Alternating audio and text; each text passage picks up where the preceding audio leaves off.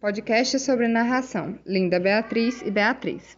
A narratividade é um dos níveis de estruturação do sentido do texto e pode ser definido como a transformação dos estados. Na estrutura narrativa ocorrem dois tipos de enunciado: enunciado de estado, que são aqueles em que se estabelece uma relação de posse ou de privação entre um sujeito e um objeto qualquer, e enunciados de ação, que são aqueles que, em razão da participação de um agente qualquer, indicam a passagem de um estado para outro. Dentro da estrutura narrativa, os enunciados podem ser agrupados em quatro fases distintas: a manipulação, que é quando um personagem induz outro a fazer alguma coisa, a competência, quando o sujeito do fazer adquire um saber e um poder, a performance, quando o sujeito do fazer executa sua ação, e a sanção, quando o sujeito do fazer recebe seu castigo ou recompensa. Vale lembrar que o esquema citado nem sempre aparece nessa ordem e até mesmo pode ficar pressuposto numa fase ou outra. Além do sujeito, na estrutura narrativa também encontramos o objeto, que é tudo aquilo que um sujeito pode adquirir ou perder. Esses objetos são subdivididos em dois tipos: os objetos necessários para adquirir outros objetos e os objetos que são a finalidade última a que visa o sujeito.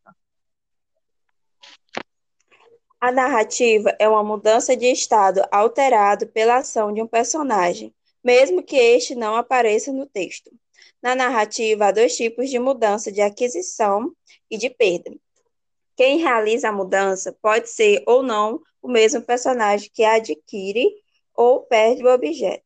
Até agora, falamos sobre a narrativa. Nesse mesmo podcast, vamos falar sobre a narração. Bom, a narração é um tipo que possui quatro características básicas. Primeiro é o conjunto de transformação de situação referentes a personagens determinadas no tempo preciso e um espaço bem configurado. A segunda é a narração, que trabalha com termos concretos, sendo, portanto, um texto figurativo. Terceiro, no interior do texto narrativo, há sempre uma progressão temporal entre os acontecimentos relatados. E quarto, o subsistema do pretérito é um conjunto de termos por excelência de narração.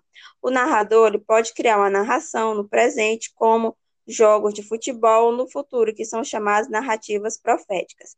Essas quatro características devem estar presentes no texto para que sejam consideradas narração, caso contrário, não é considerado. Agradecemos ao público. Um beijo, até a próxima.